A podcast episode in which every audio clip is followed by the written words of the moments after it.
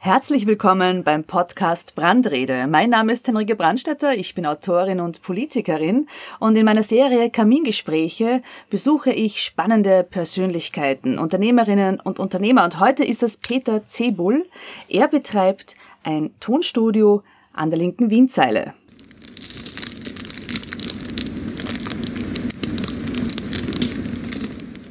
Peter, wir sitzen hier in einem deiner zwei Tonstudios. Du hast auch sechs Musikproberäume hier an diesem Standort. Hier gibt's viel blinkende Lichter, viel Knöpfe. Beschreibe unseren Hörerinnen einmal die Szene hier. Die Szene hier. Ich bin eines der letzten Analogstudios. Ich habe zwar digitale Sachen drinnen, bin aber analog geblieben, weil ich aus der Zeit komme und habe quasi den Digitalsprung und das Internet hiermit überlebt. Also jetzt dreht sich's wieder um, das Analoge wird wieder hochwertiger, ist ein bisschen umständlicher, aber wenn man Recordings macht, ist es einfach qualitativ besser. Also wie alle großen Produktionen werden nach wie vor in einer Phase der Produktion mindestens einmal analog gemacht. Wen hast du denn schon alle analog aufgenommen hier? Viele, viele. Ich habe äh, weit über 500 Produktionen gemacht und zu mir kommt, ich bin sehr breit gefächert, ich mache außer Schlager und Volksmusik alle Musikrichtungen, Jazz, Metal, Reggae, Klassik und so weiter. Also von Placido Domingo bis zur Elvis Presley Band oder, oder Austria 3 im alten Studio. Auch die Hautegen hatte ich einzeln. Also mein erster Lehrer war der Wolfgang Ambros. Dann kam irgendwie der Tanzerschule dazu, habe ihn selig und mein erstes Tonstudio habe ich gehabt im Brunnen am Gebirge mit dem, mit dem Fendrich halbe halbe. Und irgendwann bin ich dann vom Brunnen am Gebirge weg, wie Austria 3 vorbei war, dass draußen alles zerbrochen ist und habe eine Location in Wien gesucht und bin hier im Majolika-Haus fündig geworden und habe dann quasi die ganzen Proberäume auch noch dazu gemacht, mache ja auch Unterrichtssachen schon seit sechs Jahren. Das ist Teil vom Bachelor und war früher auch sehr viel unterwegs, habe FM4 mit aufgebaut, für Ö1 viel gemacht und wie Ö3 noch ein bisschen cooler war, auch noch bei der Musicbox dabei gewesen, mit Werner Geier, habe ihn selig, mein Lieber. Und habe dann irgendwann, wie ich älter geworden bin, die Dingelei an den Nagel gehängt und habe dafür die Unterrichtssachen begonnen, um das Wissen weiterzugeben. Das war dann so mit 50 ungefähr. Ich bin über 30 Jahre in der Branche, ich bin gesund, für diese schnelllebige Branche und mache eben Qualität, so gut es geht. Ja. Also es ist Konzerte, Mitschnitte, Studioaufnahmen, Fernsehen, Radio und eben früher auch viele Tourneen.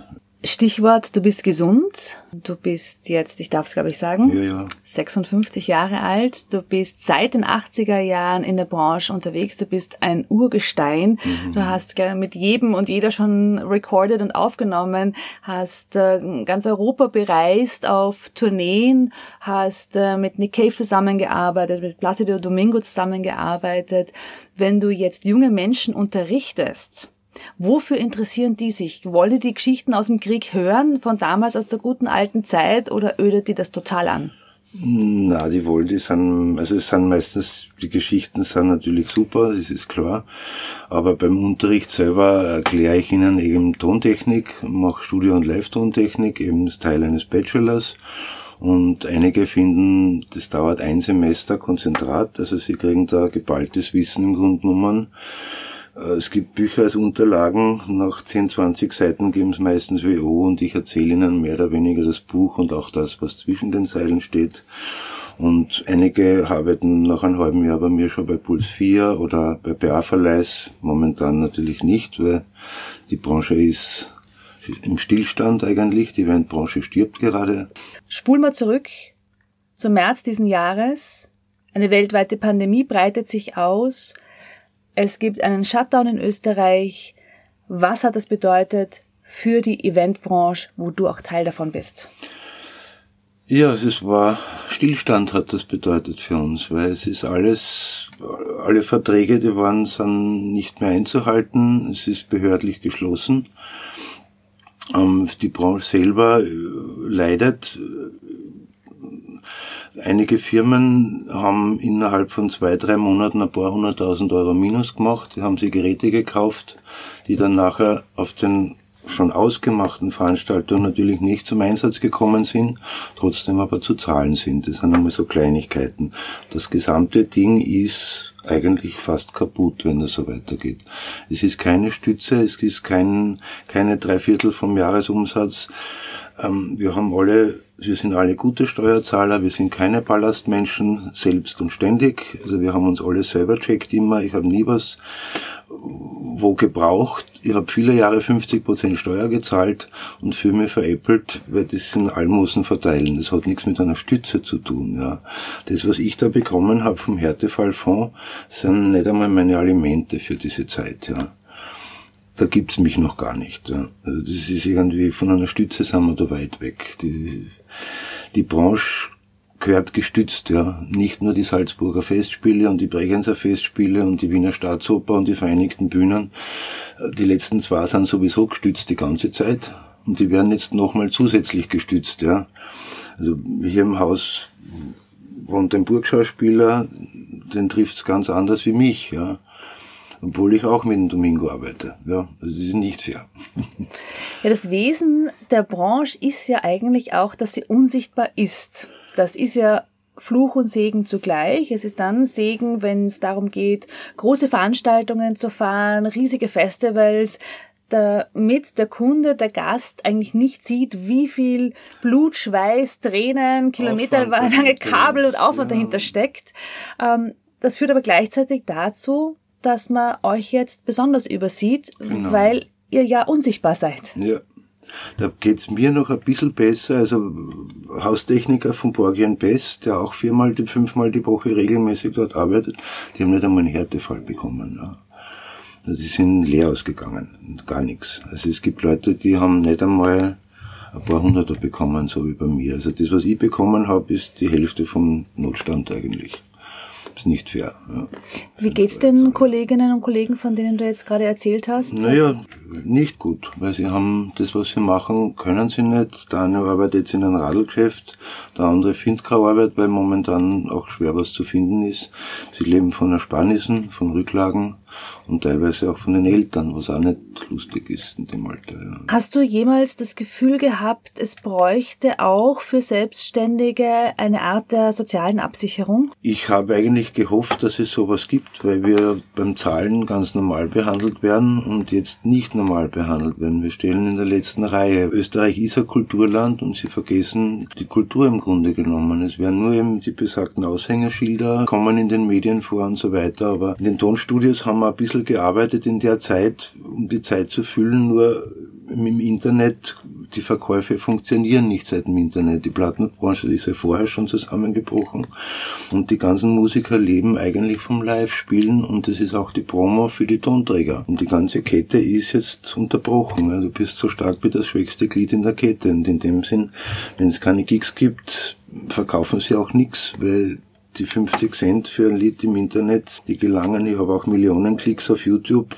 Der, der hochlädt, mit dem wird abgerechnet. Auch dort gibt's viele Sachen, die nicht in Ordnung sind, aber das ist eben, die Branche ist nicht so alt wie die Filmbranche zum Beispiel, die ist besser aufgestellt. Die haben auch 30 Leute bei einer Produktion, wir haben 5 Leute bei einer Produktion.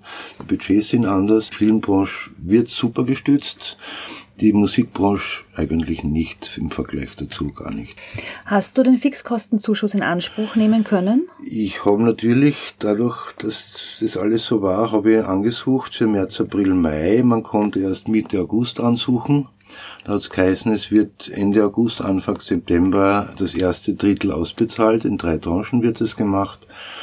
Ähm, so wie bei den Verordnungen Vorher wenig Recherche, eine Woche vor der Auszahlung wieder zurück an den Staat, neue Verordnung, wieder neue Zettel ausfüllen. Mittlerweile macht es mein Steuerberater, weil das eigentlich, ich weiß diese Summen nicht quartalsmäßig und bis zum heutigen Tage habe ich nichts bekommen, obwohl es bewilligt ist. Also ich habe von Mitte März bis jetzt 3000 Euro bekommen von der Regierung und das ist Propaganda, weil der Herr Kurz schmückt sich mit Fixkostenzuschuss Phase 2 und wie toll die Firmen gestützt sind, dass die Insolvenzen gar nicht so hoch sind. Das stimmt schlichtweg nicht. Also ich habe bis jetzt ich habe 500 Euro im Monat bekommen, wenn man so. Als Unternehmer mit vier, fünf Angestellten und 350 Quadratmetern. Das nächste ist, was mich sehr, sehr kratzt, ich habe zum Glück ein gutes Verhältnis zu meiner Hausverwaltung, weil ich eben schon 20 Jahre hier im Haus bin. Also ich bin steady für das schnelle Geschäft. Aber es gibt keine Verordnung über behördlich geschlossene Geschäftsmieten. Die haben uns geschickt einzeln zu einer Hausverwaltung, wir sollen uns mit denen ausmachen. Ja. Wenn jetzt zum Beispiel Hausverwaltung sagt, behördlich geschlossen, zahlst uns nur die Fixkosten, nur die Betriebskosten, werden die dann dafür bestraft beim Fixkostenzuschuss, dass sie eigentlich vorher gesagt haben, wir helfen dir. Ja? Also das, da gibt's ganz viele Sachen, die nicht in Ordnung sind. Da gibt's viele, viele Fälle, wo einfach Hilfen, Angebote oder Ideen definitiv nicht zu Ende gedacht sind und wo man auch genau sieht, wie wenig Ahnung man vor allem von Einpersonenunternehmen und Kleinunternehmen hat. Das kommt anscheinend in der Denk- und Handlungswelt, ich muss es sagen, unsere Regierung nicht vor. Na, es ist eine Propagandaregierung Regierung. Der Herr Kanzler hat gesagt, besonders um die Kleinen werden wir uns kümmern im März noch. Vorher das Pandemiegesetz in der Pandemie ändern ist, ich kann auch keinen Rechtsschutz abschließen, wenn schon was läuft. Also, Entschuldigung, das ist widersinnig und unlogisch und unfair eigentlich. Und dann nachher das Ganze so geizig auszahlen, nicht recherchieren. Wir Kleinen sind zwei Drittel von der österreichischen gesunden Wirtschaft. Wir können kein Minus machen. Die zwei bis fünfzehn Leute äh, Unternehmen, der muss, der muss gesund sein, sonst kann er ja gar nicht. Das Pandemiegesetz wurde ausgehebelt. Du bist auf dich allein gestellt gewesen. Mhm. Wie hast du den Laden hier geschupft in der Zeit? Ich, ich hatte eine richtige Angestellte, die dann auf Kurzarbeit gegangen ist und die geringfügigen waren teilweise auch die Lebenssituation. Der eine geht nach Graz, bei der anderen hat die Freundin in Dresden einen Job. Das hat sie dann äh, zerlaufen und eigentlich äh, musste ich das Ding dann alleine stemmen und zwar sieben Tage Woche mit einem Lockdown einmal äh, zu renovieren, ein bisschen die Digitalisierung äh, auf Vordermann zu bringen, wenn es vorbei ist, dass man frisch dasteht und nicht veraltet dasteht. Und eben sieben Tage Woche, ich habe fast ein Burnout gehabt. Ohne, also die Hilfe, wie gesagt, waren diese 500 Euro im Monat auf sechs Monate verteilt. Das, das ist ein Scherz, ja. Also ohne Fleiß kein Preis, von nichts kommt nichts alleine haben wir es gestemmt, eben Einzelpersonenunternehmen, wie der Name sagt. Also, und das ist unfair, keine Wochenende, kein Urlaub, die Leute haben Urlaubsstress gehabt, wer wohin fahren darf, muss, soll, ich verstehe es nicht, wir haben, wir haben ums Überleben gekämpft, ja. Jetzt im Nachhinein die ganzen Stundungen zurückzuzahlen, so dass das nichts überbleibt bis Jahresende, weil die Insolvenzwelle von die, die das nicht machen, kommt im Frühjahr. Die sind mit Anfuß schon im Abgrund. Ja. Also es ist sehr, sehr anstrengend, das alleine alles zu stemmen. Und das kann sich eine Propagandaregierung nicht auf die Fahnen schreiben, was wir dafür alles machen haben müssen, damit das Ding überlebt. Ja. Das war nicht die Regierungsstütze, das war man selber. Und gleichzeitig sind das ja Unternehmen, die eigentlich am schnellsten auf Herausforderungen reagieren können, weil sie am wenigsten Ballast haben genau. und sich am schnellsten auch auf neue Herausforderungen einstellen genau, können. Genau. Also es ist, es ist sehr unfair, was da passiert und es wird so wenig recherchiert für diese Macht, was da eigentlich in, in deren Händen ist und, und es ist einfach Propaganda. Also wie gesagt, Fixkostenzuschuss Phase 2 ist eine Farce, weil ich habe Phase 1 beantragt, bewilligt und bis zum heutigen Tag nichts bekommen. Da braucht man von Phase 2 zwei gar nicht mehr reden. Jetzt hast du in den 80er Jahren angefangen, Tontechnik zu machen, zu mischen. Die 80er Jahre, ähm, man sagt ja, wer sich daran erinnern kann, war nicht dabei, aber vielleicht kannst du dich trotzdem erinnern, wie Wien damals war. Ähm, verschlafener, gemütlicher, noch sehr mit Altlasten behaftet. Es war viel ruhiger. Die Nächte waren, also es hat weniger Lokale gegeben. Es war nicht so frei. Wir hatten noch die alte Aufarbeitungszeit mit Waldheim und so weiter. Also da waren, das ist zum Glück eh schon ein bisschen besser geworden. Es war die Zeit vor dem Internet. So, das ist, glaube ich, der große Rahmen. Es war eine andere Zeit. Ja. Es war, äh, die Sachen waren konkreter und nicht dauernd Updates mit Zeit auch vor dem Handy. Wenn man sich was ausgemacht hat, war das so, weil man hat gar nicht die Möglichkeit gehabt, dauernd jetzt später noch früher oder was anderes, sondern es war einfach konkreter, mhm. sage ich mal, und, äh, lebenswerter und die Geschwindigkeit ist das, was heutzutage eigentlich mir auffällt. Die Qualität leidet unter der Geschwindigkeit. Und es wird noch schneller und noch schneller und noch schneller und die Qualität leidet. Deswegen haben wir auch die, die billigsten Kinderwaren sind die besten, weil sie die billigsten sind. Und das Billigste kann nicht das Beste sein. Geiz ist auch nicht geil, sondern ist eine negative Eigenschaft. Gratis, da muss, irgendwer muss den Scheiß ja machen. Gratis ist nicht gratis da gibt er wer was. Ja. Also das, ist, das stimmt nicht. Das war früher nicht so. Das war insgesamt ein bisschen erdiger, war aber auch noch, noch ein bisschen steifer. Also das, die Öffnung war halt dann schon, das Internet hat auch super Seiten, also allein schon Punkte Release. Die Plattenfirmen hat es damals noch gegeben, das war die goldene Zeit, habe ich zum Glück noch miterlebt. Bis 95 war das ungefähr, dann war der Break. Wir haben früher noch zwei Millionen Vorschuss bekommen, um ein schönes Album zu machen. Ja. In Schillingen wohlgemerkt. In Schillingen, das war, ich rede von den 80ern oder den frühen 90er. Das war Schillingzeit logischerweise. Aber wenn man sich anschaut, Schilling und Euro so weit weg, sind wir gar nicht mehr, wenn man es eins zu eins viel langsam sieht. Also das Internet hat mehr dieses Räubertum und, und das Geiz ist geil und, und gratis ist super und das Billigste um nix und so. Das sind die negativen Sachen von der Zeit. Das Tolle ist aber, dass man jetzt eben kleine Bands, Arctic Monkeys ist das Beispiel der Internetbands, die mit nix eine Weltkarriere hingelegt haben, ohne Infrastruktur einer Plattenfirma, ohne A&R und so weiter. Also das geht, das hat sehr viele Sachen vereinfacht, verbessert und natürlich auch das mit der Geschwindigkeit mitgebracht, was ungesund ist, weil die Leute checken oft diese Geschwindigkeit nicht mehr, weil es einfach nicht mehr zum Lebensrhythmus passt von den Menschen. Weil es permanent der Oberflow mit den Medien, so Social Medias und so weiter, jeder schaut nur mehr ins Handy, sie schauen sich nicht mehr in die Augen. Das sind halt die negativen Sachen von dem Ganzen. Die 80er Jahre, die ich ja nicht in Wien erlebt habe, weil ich am Land aufgewachsen bin, waren ja in den Erzählungen graue Jahre, Gehsteige hochgeklappt, äh, keine oder kaum Off-Szene, kaum popkulturelle Erlebnisse und Ereignisse. Jetzt haben wir eine Covid-Krise. Viele Lokale werden zusperren. Es finden kaum noch Konzerte statt.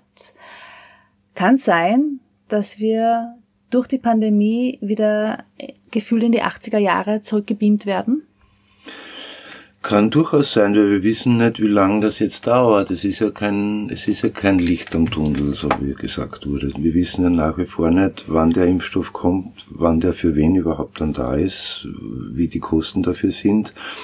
Aber abgesehen jetzt einmal, wenn wir jetzt noch mal die 80er kurz sehen, also es war schon Pionierzeit weil es gab, die Szene war viel kleiner, eben ich bin in der freien Musikszene, also wir machen das, wovon die anderen sich dann ernähren und, und dann eben größere Sachen draus machen mit mehr Massenwirkung. Also früher, also es gab sehr wohl schon die Arena, muss ich sagen, wurde schon in den 70ern besetzt. Es gab den Aktionismus, es hat schon ein bisschen gewurdelt, aber es war halt alles viel kleiner und noch viel bürgerlicher, um es einmal so zu nennen. Ja. Wenn man früher in den 80ern ein Flinsel gehabt hat oder tätowiert war, war das schon ein Wahnsinn. Und der Pegel ist ja heute, ist ja ganz was anderes. Es war eine Öffnung, wie in den 60er, 70ern halt der nächste, Next Step im Grunde genommen. Es gab ja schon mehr Revolutionen davor.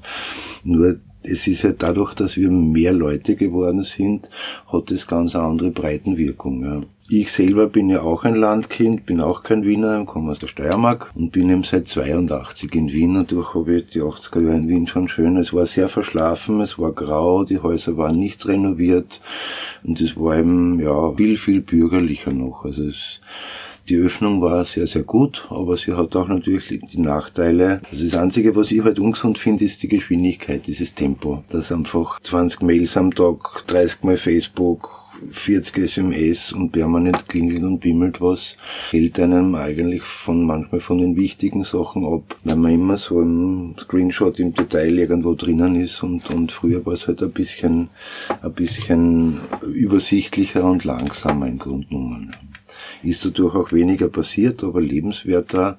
Deswegen ist ja Wien noch immer, das ist ein Teil von Wien, diese Verschlafenheit. Ja. Also ich kenne viele Leute, die jetzt von London oder von New York teilweise nach Wien ziehen, weil es hier einfach lebenswert ist zu leben. Ja. Ich habe auch viele Freunde, die aus New York jetzt zurückgekommen sind in der Covid-Zeit, weil New York, wenn es nicht New York sein kann, einfach schrecklich ist. Ja. Ähm, es ist aber auch für viele Menschen, die in Wien leben und vorher schon gelebt haben, war vor allem die Shutdown-Zeit schwierig, weil nämlich all das, was Stadt ausmacht, Begegnungen, ähm, Theater, Kino, Konzerte, eng, mhm. miteinander, kollektive Erlebnisse, das war plötzlich nicht mehr möglich und dann ist die Stadt ja eigentlich nur mehr im Weg. Ich habe gute Verbindungen zu New York, eben durch meine Filmmusiken. Also in New York haben sie dasselbe Problem, dass jetzt eigentlich die Leute den Covid ignorieren. Also bei uns in Österreich hatten wir diese super strengen Regeln, die ja teilweise wirklich verfassungswidrig waren. Und jetzt haben wir eigentlich gute Zahlen gehabt im, im Sommer und, und keine, keine Regeln mehr und die Leute haben eigentlich das ignoriert, ja. Und in New York genauso. Deswegen, wir haben genauso gute Zahlen wie, wie wir jetzt, das zuerst super streng und dann gar keine und jetzt fangen wir wieder an. Und das war eigentlich der, der gute Run ist jetzt nimmer so toll, weil die Leute teilweise sagen, das ist ja wie eine Grippe, das ist ja gar keine Pandemie, das ist alles wurscht, es gibt genauso viel Grippe da, also die, und, und ebenso wie bei uns so wenig Recherche, es gibt so wenig, äh, ich fühle mich nicht wohl mit dem, was die da machen, weil es ist so unlogisch immer wieder, ja. Ich glaube, das ist auch das richtige Stichwort. Man hat das Gefühl, dass die Regierung kein Ziel hat. Also im genau. Frühjahr gab es ein Ziel. Das Ziel war ganz klar. Wir müssen schauen, dass die Intensivbetten frei bleiben, dass sie nicht überlastet werden. Das ist unser Ziel. Es war ein harter, langer Lockdown und dann kam wahnsinnig schnell und für die meisten nämlich auch im Kopf viel zu schnell genau. das wieder hochfahren, wo man sagt, Moment mal, jetzt haben wir zwei Monate, war, war, war nix und jetzt passt irgendwie, ist alles wieder in Ordnung oder mhm. wie jetzt?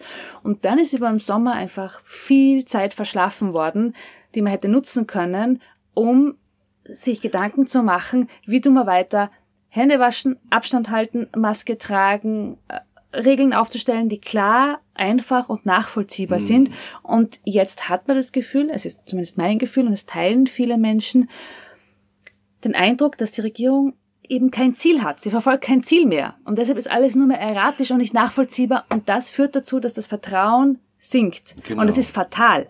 Genau, weil sie das Vertrauen ist, ist das guter Satz, weil das Vertrauen ist weg, weil vorher beim, beim ersten Lockdown haben, das war das eben mit der Angst und so weiter, das, das, das hat gut funktioniert, aber das Vertrauen ist jetzt weg, weil, wenn ich mir anschaue, die Wirten mussten Tische mit Abstand machen und alles super genau und jetzt, es gibt keine Tische mit Abstand, jeder darf sich zusammensetzen, das ist alles vorher so und dann so und dazwischen nichts es ist, die Verschwörungstheoretiker haben, haben dann wieder Fahrwasser bekommen auf, auf das hinauf. Also es, es gibt keine Gesamtübersicht und es gibt keinen Plan, was man da sieht.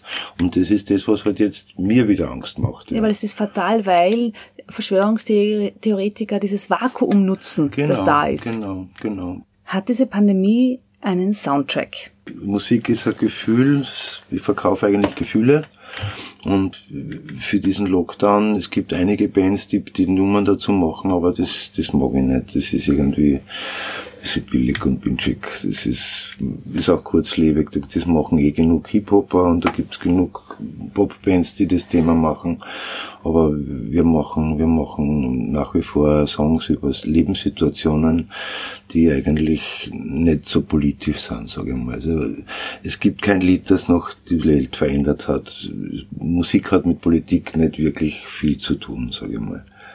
Musik ist Musik und Politik ist Politik und kein Lied hat die Welt verändert, bis heute nicht. Wenn du sagst, ein Lied hat doch nie die Welt verändert und eine Revolution gestartet, es war aber definitiv schon oft so, dass es ein Soundtrack war, dass es ein Lebensgefühl von Menschen in einem Song dafür gesorgt hat, dass es mal ein kollektives Gefühl oder Erlebnis hat.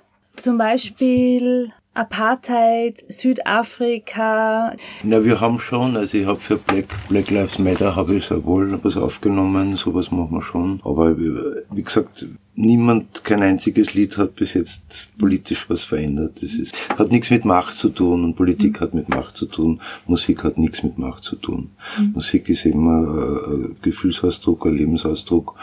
Und die, die Covid-Geschichte äh, musikalisch aufzubereiten, vielleicht schreibt jemand mal was drüber, aber weiß ich nicht. Das ist, fällt dann eher ins Musical, glaube ich. Beruflich ist ja dein wichtigstes Körperteil deine Ohren. Mhm. Die müssen immer funktionieren. Wie schaust du drauf, dass du immer gut hörst? Ja, die Ohren, die Ohren, die muss man sehr gut aufpassen. Die Ohren sind wie ein Schmirgelpapier, die werden abgenützt und wenn es abgenützt ist, das war's dann wohl. Und dann kann man sie mit der Digitaltechnik zwar wieder irgendwelche Auffrischer reinholen, so wie alle Autorennfahrer, die taub werden oder alle möglichen Arbeiter, die den Schutz nicht benutzt haben und, und man kann sie eben nicht wie einen neuen Zahn erneuern. Deswegen, wenn ihr auf Konzerte geht, man kann sie beim, beim Akustiker um wenig Geld sehr gut investiert seine Ohren schützen, wo man alle Frequenzen gleich hört. Da kann man 10, 15 dB Dämpfer reingeben und dann ist man einfach auf der sicheren Seite. Was sehr, sehr schlecht für die Ohren ist, sind die kleinen Kopfhörer, die man sich reinsteckt. Es geht ums Regelmäßige. Wenn ich da jeden Tag eine halbe Stunde Vollgas mit denen höre, bin ich nach zwei, drei Jahren ziemlich taub. Ja. Also auf die Ohren gut aufpassen. Ich habe meine Earplugs, die, die linearen, und da kann ich auch 10, 12 Stunden vor einem großen PA-System stehen mit 100, 120 dB und bin am Abend auch noch frisch drauf. Also schützt eure Ohren gut, dass nicht zu viel laut hören auf die Kopfhörer und eben nicht regelmäßig. Ja. Das ist ganz wichtig. Das war noch ein wichtiger Tipp von uns beiden Analogmenschen zum Abschluss. Passt auf eure Ohren auf, nicht so viele Earpods verwenden, lieber die großen Kopfhörer. Und in diesem Sinne wünsche ich euch noch einen schönen Tag.